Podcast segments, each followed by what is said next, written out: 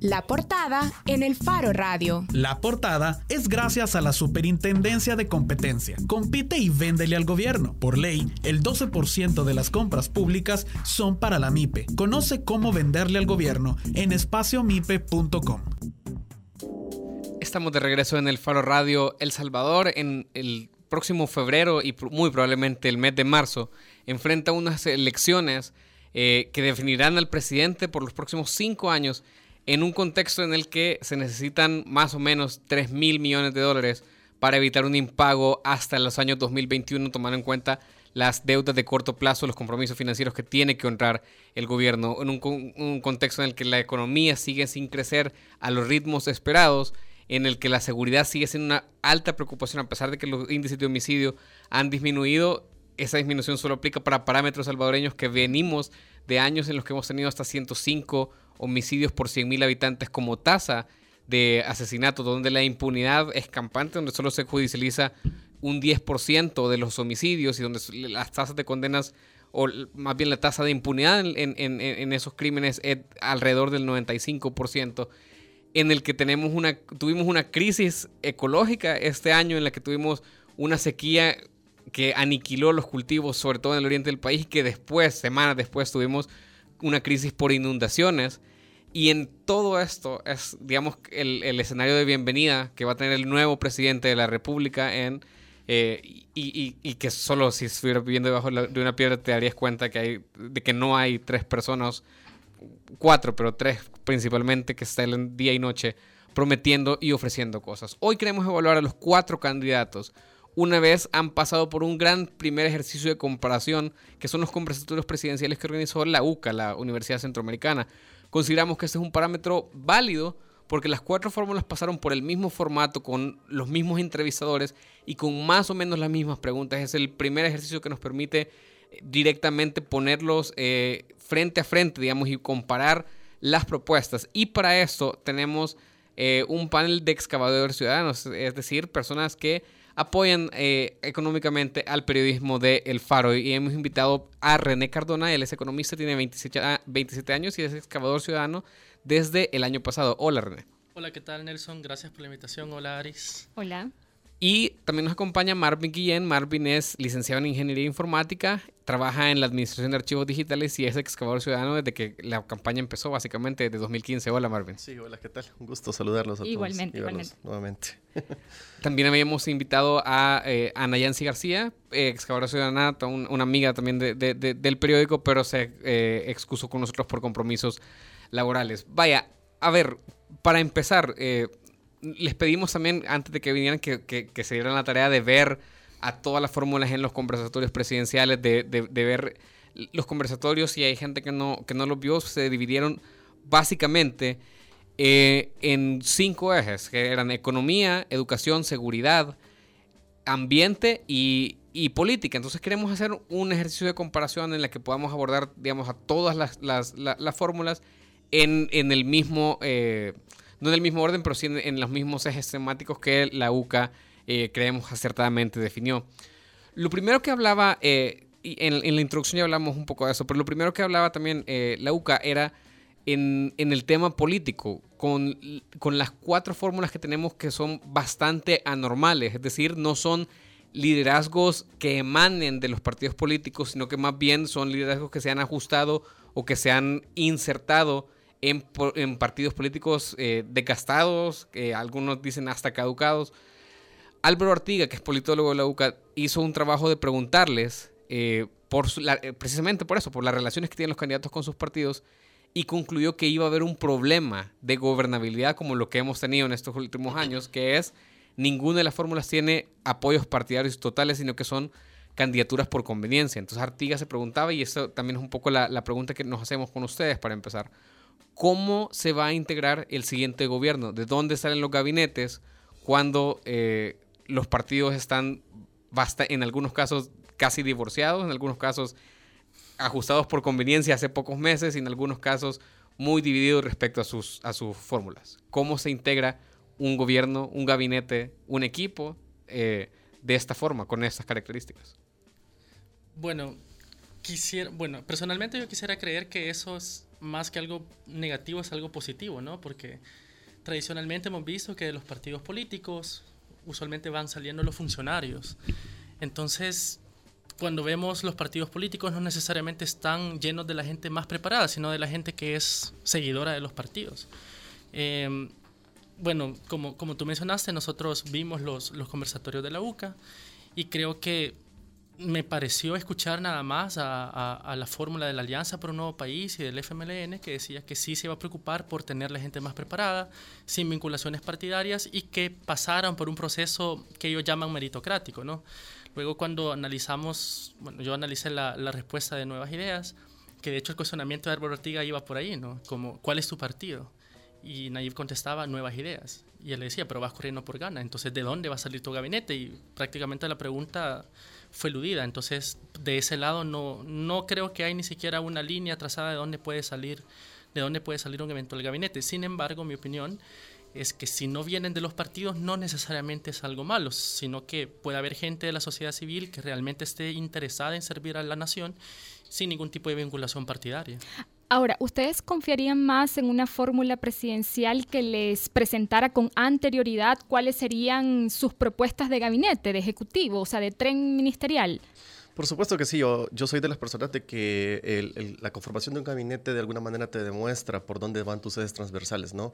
Y prueba de ello era lo que se hablaba en el tema de seguridad en el conversatorio, cuando hacían referencia a esta persona que ha estado dirigiendo el CAM en Santa Tecla, que estuvo, estuvo también con Norma Quijano y formó parte también de eh, el gobierno de Saca.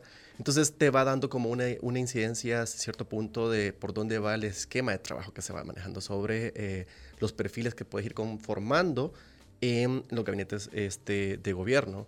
Y por otro lado también me parece, eh, y yo coincido mucho con Artiga en el sentido de que la gobernabilidad no representa, o no más bien tiene que estar representada directamente por el esquema de los ciudadanos que participan en el gabinete, ¿verdad? O en la conformación del mismo, sino más bien el problema lo vas a ver ya en la gobernabilidad directamente cuando, cuando lanzas, por ejemplo, o llevas a cabo iniciativas de ley que te llevan a una conformación en la Asamblea y no tenés gobernabilidad entre los partidos políticos.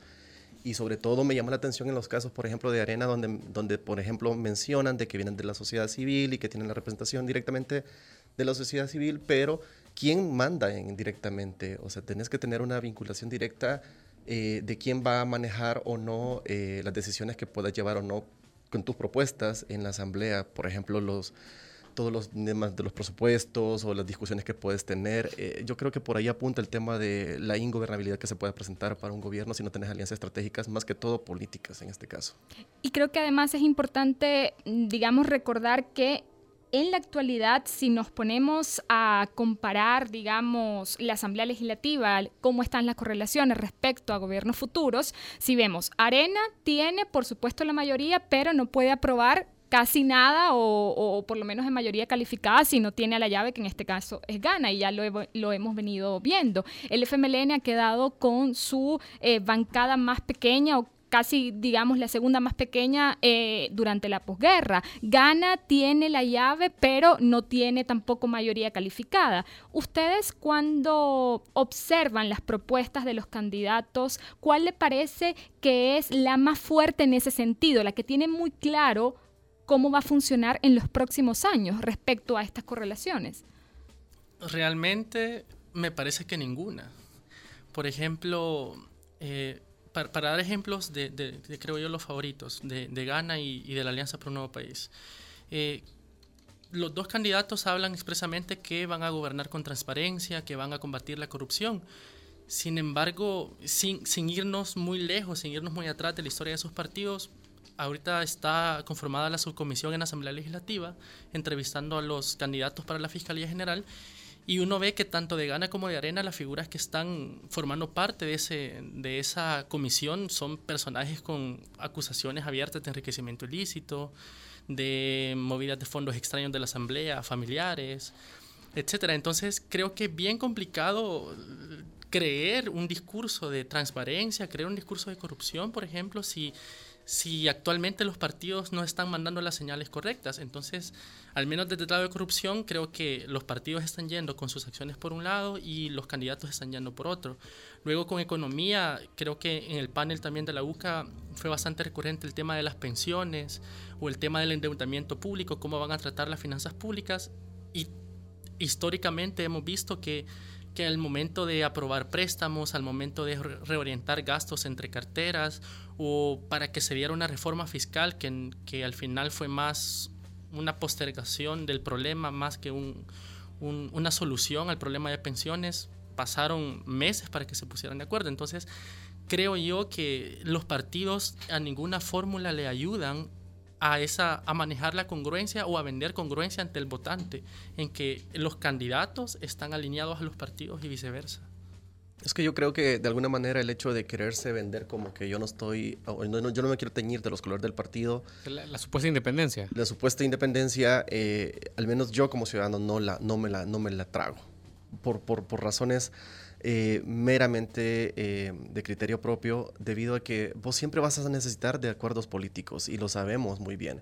Hugo hacía la referencia de que quién se va a poner a que se aumente el presupuesto para educación, pero realmente hemos visto que no pasamos del 3% del PIB que se había acordado y que queríamos llegar al 6% en, en el gobierno eh, actual. Eh, y, hemos visto también de lo último que tuvimos con la elección de los magistrados, que pasamos una gran cantidad de días. Entonces, para, si para temas tan importantes que son cruciales para nuestra nación, pasan mucho tiempo para que se pongan de acuerdo y aún así no se eligen tal vez a los más deseables, yo me pregunto, ¿realmente la gobernabilidad sobre las decisiones que se van a tomar desde el Ejecutivo, que por cierto, como lo hacía la alusión Artiga ayer, de que algunos se venden como mesías, como un sábelo todo, un, yo lo puedo hacer todo, pero quizás no, o yo quiero llegar a creer que o no han dimensionado más bien o sobran valorado también la postura del presidente o no han dimensionado también los análisis o las discusiones políticas que se llevan al entorno de la Asamblea, que es muy diferente a lo que lleva el Ejecutivo directamente. Justamente a eso, a, eso también yo quería apuntar. Ya en, en, en estas dos respuestas anteriores, ustedes hablaban de eh, lo que pasó con las pensiones, un, acuerdo político en el que hasta se metió la ONU pues, cuando, cuando hizo el intento de diálogo por unos segundos acuerdos de paz y que no logró nada. Eh, lo de los magistrados, tres meses sin, sin saber cómo, eh, o sea, tres meses en, en, jaque, pues estancados. lo de los presupuestos no es una cosa de este año, sino que es una cosa histórica desde que yo, híjole, de los últimos 25 años creo que siempre hay negociaciones hasta casi diciembre, casi creo que hemos llegado a enero sin tener presupuesto aprobado. Eh, como para decir un poco lo que decía Hugo, que quién se va a poner, pues, si, es que así ha sido. Ahora, la pregunta es, ¿estamos encaminados, gane quien gane la, ¿Les parece que estamos encaminados, si gane quien gane la presidencia, a profundizar estas crisis y estos impases, tomando en cuenta que los escenarios posibles, la presidencia, si, si, si, si queda en manos de, del candidato que va ganando ahorita en las encuestas nuevas ideas, va a tener una en su contra o digamos va a tener que lidiar con una asamblea de derechas en los primeros dos años de gestión, eh, una asamblea dominada por Arena. No sabemos cómo va a salir la sala de lo constitucional que acaban de elegir, no, no, no sabemos cómo va a actuar y entonces ustedes creen que, eh, o a menos que, eh, o si gana Arena vamos a tener, digamos, a una, un presidente y una asamblea, una planadora de derechas, pero a saber si gana lo va a acompañar. ¿Creen que estamos encaminados a profundizar esa crisis? Yo creo que es bien complicado. Bueno, yo veo dos escenarios, uno antes del 2021 y el después del 2021, que es bien incierto porque depende de quién gana la elección actualmente y de cómo vaya a quedar configurada la Asamblea en el 2021. Quizá en el corto plazo, si e, eventualmente gana el candidato que va liderando las, las, las encuestas, casi todas las encuestas en realidad, creo que sí va a tener bastante resistencia en la Asamblea Legislativa para poder gobernar. Seguramente en, durante esos dos años no, no va a pasar un montón de acuerdos que, digamos, va a querer impulsar. Probablemente lo que suceda es, si va a correr en el 2021, eh, hablamos, por cierto, de eso allá afuera, va a necesitar al menos tener la llave, si no la mayoría en asamblea, pero va a necesitar tener la llave para, para poder sentar y tener poder de negociación para que pasen algunas de las reformas que va a querer impulsar. En el caso sea el ganador, eh, nuevas ideas, ¿verdad? En dado caso fuera Arena, Creo que también va a tener gobernabilidad en los primeros dos años porque tiene 37 diputados actualmente y, si llega a acuerdos con mayoría simple necesita el PCN, al PDC. O para mayoría calificada puede llegar a algún acuerdo con Ghana, porque ya sabemos que ese partido es poco congruente en sus posturas.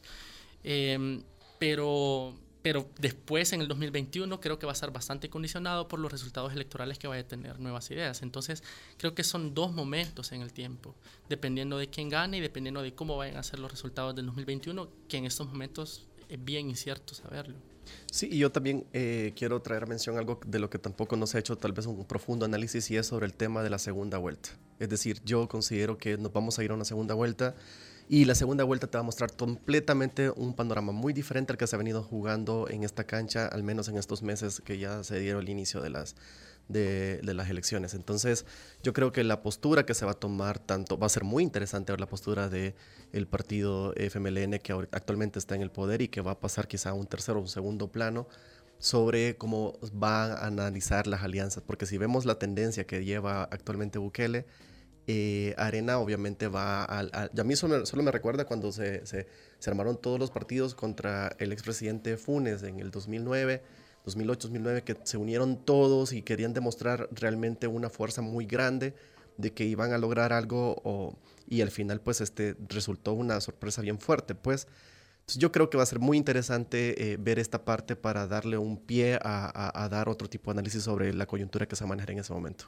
Y quizás ya para cerrar este, este punto de la entrevista y pasar a otros sectores específicos que también queremos analizar, ya comentaba Marvin el hecho de que nos quieren vender que eh, no necesitan de acuerdos políticos, ¿verdad? Y de cierta independencia de los partidos. Ustedes específicamente, analizando las fórmulas presidenciales, ¿cuál creen o que, que digamos pueda tener ciertas ventajas en esta independencia partidaria o si no la ven. Hablemos, por ejemplo, del caso de Arena. ¿Cómo ven ustedes a Carmen Aida Lazo y a Carlos Calleja respecto a las coaliciones? A los partidos que integran la coalición, sí. más bien. En general, yo veo la independencia de los candidatos bastante limitada porque yo, por ejemplo, pienso que ninguno de los candidatos debería estarse vendiendo como que va a ser el redentor del sistema político, porque estructuras políticas con viejas mañas, con tradiciones de corrupción en todas las estructuras, es bien complicado cambiarlo con una persona y a, en cinco años sobre todo. Eh, entonces, de ese lado creo realmente que no van a tener demasiada independencia por el lado de los partidos. Me genera especial eh, atención el caso de, de Nayib Bukele, porque a este momento todavía no sabemos cuáles fueron los acuerdos que llegó con Ghana para que le prestaran el partido para correr por la presidencia. De hecho, Artigas se lo preguntaba eh, cuáles fueron los acuerdos y la respuesta que dio fue, faltaban 20 minutos para las 12, agarré el teléfono, le hablé y me dijeron, sí, puedes correr. Creo que ninguno en su sano juicio se va a creer esa postura de y, que y, van a negociar un acuerdo de te dejo correr por la presidencia en 20 minutos. Y que también ya hemos, o sea, ya, ya, hemos publicado pues que esa versión es, es, es falsa. O sea, Arisbel ha hecho artículos en los que, que, que, se recogen, lo que los propios funcionarios de Ghana han reconocido que la relación con Nayib existía mucho antes de esa llamada de cuarto para las 12. Uh -huh. Entonces es, es, complicado. Creo que ninguna fórmula muestra realmente eh, congruencia entre lo que están diciendo que van a hacer y, y, las acciones que los partidos están tomando actualmente. No, y también sobre todo el hecho de que en las conclusiones que se discutían el día de ayer, por ejemplo, y yo suscribo esas de las conclusiones, es de que básicamente eh, en un momento determinado se llegó a pensar, y bueno, esa fue la conclusión, de que no te han explicado el cómo, es decir, cómo van a llevar a cabo todas sus eh, propuestas, eh, ni en educación, donde te hablan, por ejemplo, de aumentar. Cuando, yo me recuerdo cuando estaban en, la entrevista directamente con el conversatorio con, con, Hugo, y él decía de que tenían que, pues, que todos los estudiantes iban a, tener una enseñanza del idioma inglés, por ejemplo. Pero, eh, y cuando hablaban sobre, sobre, por ejemplo, la capacitación técnica profesional de, de, los, de los docentes, pero no te sabían explicar cómo, ah, ni siquiera decirte una cifra de se necesitan tantos eh, millones de dólares para llevar a cabo este proyecto y sobre todo en el caso de la part particular de Hugo, Hugo tiene los datos porque está actualmente en el gobierno, entonces él más fácilmente en su plataforma pudiera dar datos más en concretos y, y trazar la línea por donde quieren ir encaminados, más no quedarse así en el vacío. Pues entonces yo coincido contigo en que al final eh, la, la diferencia que se tienen entre los partidos y y sus candidatos, por más que digan que están unidos, demuestran que hay una brecha bastante amplia entre ellos.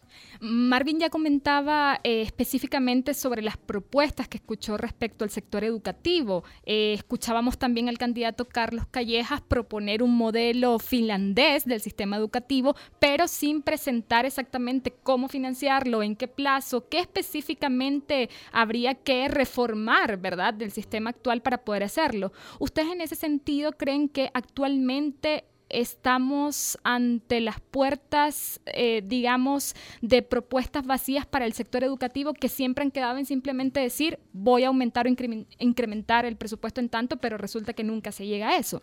Sí, yo, creo que esa respuesta, eh, al menos yo la analizo desde un punto de vista primero general y luego lo específico, porque ataño a, la capacidad que muestran las fórmulas para gobernar o para el conocimiento de los problemas, en, este caso de educación. Creo que después de haber visto los conversatorios, una de las grandes conclusiones a las que llego es que existe diferencias en, en las capacidades entre las fórmulas y dentro de las fórmulas.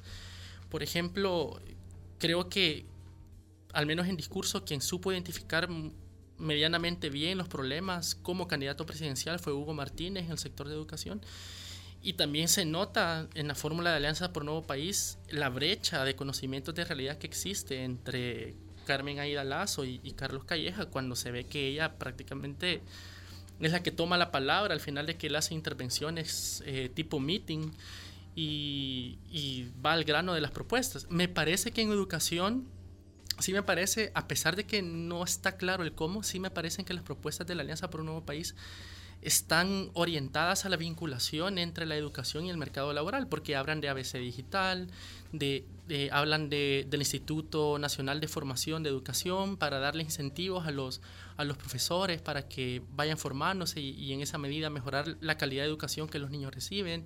También hicieron referencia al, al censo que hace todos los años el Ministerio de Educación para conocer la infraestructura de, de las escuelas. Eh, Hugo Martínez también hacía referencia al fortalecimiento de la educación eh, y en general creo que eso no, no, es solo para educación. Sí, sí, otra vez, creo que yo le presto especial atención a, la fórmula de nuevas ideas porque por responsabilidad creo que un ciudadano debería de esperar que él sea quizá el que tenga las ideas más claras por el simple hecho de que es el que va liderando las encuestas. Si, atendemos a los números, probablemente él va a ser el presidente de nuestro país a partir del 2019. Entonces, a, mí sí me preocupa cuando yo escucho respuestas vacías, cuando él siempre hace referencia a los 20 años de arena, a los 10 años del FMLN y sigue en el discurso de confrontación desde un marketing político podría ser entendible que necesitaba mover esos sentimientos de aversión a los partidos, pero creo que ya estamos en el punto donde si tiene propuestas debería comenzar a platicarlas, pero realmente no lo hace. Sí, a la fórmula presidencial le preguntaban cuánto iba a ser la inversión, ¿verdad?, en el sector educativo y su candidato a la vicepresidencia, Félix Ulloa, respondió que desconocía cuánto iba a ser la inversión eh, porque eso iba a depender de los programas que iban a, a desarrollar. Marvin, en tu caso, ¿cómo ves? ¿Crees que eh, un posible gobierno de estas tres fórmulas presidenciales en los próximos años podrían eh, servir realmente para reformar y para atender las necesidades actuales de este sector? Yo pienso que eh, lo importante en este caso es de que quien asuma la responsabilidad, en este caso de la presidencia, va a tener que hacer un profundo análisis del sistema educativo actual. Es decir, no podemos nosotros eh, basarnos únicamente en lo que hemos visto en ciertos datos, que también esos datos pueden llegar a estar viciados o pueden tener una tendencia inequívoca en su momento determinado. Yo pienso de que eh, las candidaturas presidenciales van a estar anidadas sobre la gobernabilidad que se tiene actualmente o la que van a tener, porque va a ser otro reto muy grande la gobernabilidad política que se va a tener y también las propuestas económicas que al final van a tener pues su impacto, ¿no? ¿Verdad? Y en toda esta parte va a ser muy importante ver... Eh, la confrontación que se va a tener tanto de los poderes del Estado, que lo hemos visto en los últimos años, si va a tener una claridad o no para llevar a cabo estas propuestas que en el sistema educativo actualmente sabemos que son muy decrimentes hasta el momento. Bueno, eh, vamos a hacer una pausa en este momento. Al regresar tenemos hoy un ratito más para eh, puntualizar sobre seguridad y economía, pero eh, hacemos una pausa. Ya volvemos. El Faro Radio. Hablemos de lo que no se habla. Estamos en punto 105. Hacemos las cosas como nadie más puede hacerlas y así hemos asegurado nuestro éxito. Somos la aseguradora número uno en El Salvador por dos años.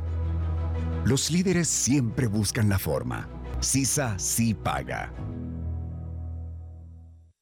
¿Eres un micro, pequeño o mediano empresario que quiere venderle al gobierno? Recuerda que tienes negocios seguros porque el 12% de las compras del gobierno son para las MIPYME. Además, es muy fácil hacerlo desde Comprasal. Solo ingresa a comprasal.gov.sb y regístrate en tres fáciles pasos. Puedes buscar asesoría e información en espaciomipe.com. Compite y véndele al gobierno. Superintendencia de Competencia y Comisión Nacional de la Micro y Pequeña Empresa. Soy excavadora ciudadana porque necesitamos medios independientes que vigilen a los poderosos. Soy excavador ciudadano porque apoyo a que se destapen casos de corrupción de los funcionarios públicos. Soy excavadora ciudadana porque creo que el buen periodismo contribuye a construir mejores democracias. Desde hace 20 años, El Faro hace periodismo sin ataduras a intereses políticos ni económicos. Y necesitamos tu apoyo para seguir, para crecer, para incomodar más. Únete a la excavación ciudadana y ayúdanos a hacer más periodismo investigativo. Entra a excavación.elfaro.net. El Faro, 20 años haciendo periodismo independiente.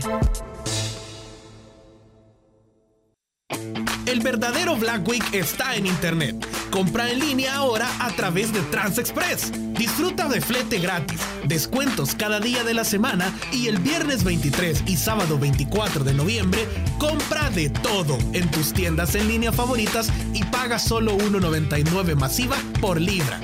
No te pierdas el Black Week Sales de TransExpress y disfruta la emoción de comprar por Internet. Consulta términos y condiciones en www.transexpress.com.sb. Yo me siento contenta que podemos tener la luz, ya no vamos a estar en oscuro. Mi esposo también se siente contento, mis niños. Blanca pertenece a una de las 73.000 familias beneficiadas desde el 2001 con el programa de electrificación AES Energía Rural Llevamos luz por todo el país para que tu vida brille. CAES, CLESA, EEO, DEUSEM, Empresas AES. Luz para El Salvador. Yo digo que AES, esta oportunidad que me brindó a mí, se la debe de brindar a muchas mujeres más porque están creando profesionales de alto nivel. Morena es una de las más de 300 mujeres beneficiadas con el programa AES Mujer, que desde 2013 ha dado formación técnica para la inclusión laboral Llevamos luz por todo el país para que tu vida brille. CAES, CLESA, EEO, DEUSEM, Empresas AES. Luz para El Salvador. Llegó el original Black Friday de la Curazao del 19 al 25 de noviembre con las más grandes ofertas y descuentos estelares en todos nuestros productos, siempre con mini cuotas que se adaptan a tu presupuesto. Solo en la Curazao para vivir mejor. Llegó el original Black Friday de la Curazao del 19 al 25 de noviembre con las más grandes ofertas y descuentos estelares en todos nuestros productos, siempre con mini cuotas que se adaptan a tu presupuesto. Solo en la Curazao para vivir mejor. Llegó la mejor temporada de ofertas, el original Black Friday. Aprovecha muchas ofertas y descuentos en todas las líneas de productos y hasta un 70% de descuento en nuestra óptica. Además, te damos hasta 60 días para empezar a pagar y cero prima. ¿Qué esperas? Ven y estrena lo que quieras con mini cuotas La Curazao para vivir mejor. Hacemos las cosas como nadie más puede hacerlas y así hemos asegurado nuestro éxito. Somos la aseguradora número uno en El Salvador por más de 22 años. Los líderes siempre buscan la forma. CISA sí paga.